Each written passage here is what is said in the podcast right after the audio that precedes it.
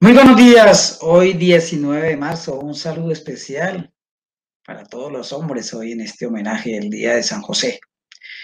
Para este editorial, eh, el tema nuestro es qué está pasando en nuestras escuelas.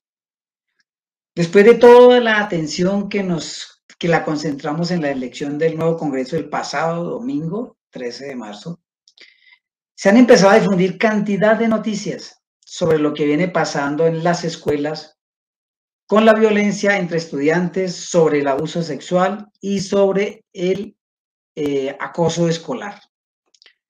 Se supone que nadie debería eh, tener miedo de ir a la escuela, pues, pues, es el sitio bonito donde uno, donde los mejores recuerdos y los días más felices, creo yo, es en el aula de clase. Sin embargo, para muchos estudiantes que han tenido dificultades, la escuela se ha vuelto un lugar peligroso y de miedo. Esta semana conocimos varios casos de violencia en la escuela. En Manizales, por ejemplo, la fiscalía asumió el caso de, por la muerte de un estudiante a causa de un golpe que le dieron en la escuela. También se conoció los casos de abuso sexual de tres niñas por parte de un docente en Bogotá, en un colegio del barrio Venecia. Los casos del colegio con subsidio y Marimao, otro intento de abuso denunciado por, una, por el hermano de una niña en Ciudad Bolívar. En el municipio de Vélez, Santander, también se involucra un docente con un caso de acoso sexual. El rector de Cali, que fue denunciado por explotación de menores. Todos estos hechos con el presunto supuestamente ocultamiento de, en algunos casos por directivos de los colegios públicos y privados.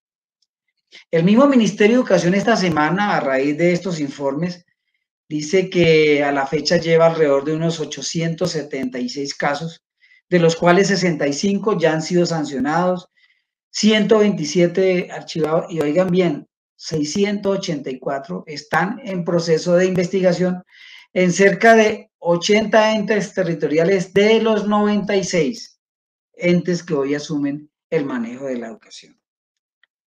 Según la UNESCO, el acoso escolar es un problema que afecta a uno de cada tres estudiantes en el mundo, motivo por el cual se hace necesario prevenir e identificar este tipo de violencias y acosos en, los ambientes de aprendizaje. En Colombia, por ejemplo, según las estadísticas, en el año 2021 se presentaron alrededor de 18.616 procesos administrativos de restablecimiento de derechos por violencia sexual. Increíble y a veces uno no le pone cuidado a esto y como que los medios de comunicación solamente se enfocan en uno. Es decir, el año pasado hubo 51 casos por día y en esto cerca del 87% las víctimas fueron mujeres. Al inicio de este mes de marzo, el Ministerio de Educación expidió la directiva número uno, recordando todo lo establecido en la ley 1620 del 2013, en donde se creó el Sistema Nacional de Convivencia Escolar, la formación para el ejercicio de los derechos humanos, la educación para la sexualidad y la prevención y mitigación de la violencia escolar. Esta ley habrá que hacerle un análisis en la escuela si está funcionando, si en verdad está sirviendo para prevenir y todos los conflictos, eh, cómo se están... Y esos comités a nivel nacional, departamental, municipal e institucional vienen funcionando. Todos estos hechos nos llevan a reflexionar sobre qué tanto cuidado y seguimiento se le hace en las instituciones educativas a estos problemas, qué importancia se le da, si se viene actualizando los manuales de convivencia. Y qué tanta efectividad tienen frente a los diferentes tipos de situaciones que hoy se vienen presentando y que tienen en el ojo del huracán a nuestras instituciones educativas. Igual, igualmente se debe hacer una reflexión sobre la eficacia de los comités de convivencia para hacerle un rastreo a todos los casos e implementar eh, los procesos de prevención y atención a la violencia, al acoso sexual y al acoso escolar dentro de la escuela.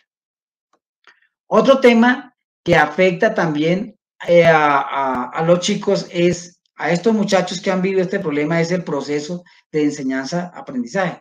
Pues estos muchachos que han sufrido maltrato físico, verbal, o que han sido abusados, pues dicen los expertos que tienen rendimiento más bajo que los, estudiantes que no tienen este tipo de problema.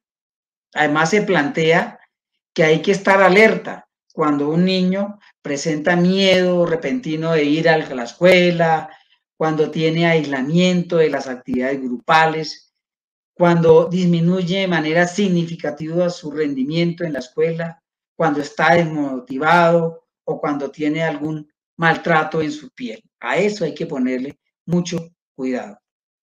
Yo creo que las alarmas están prendidas.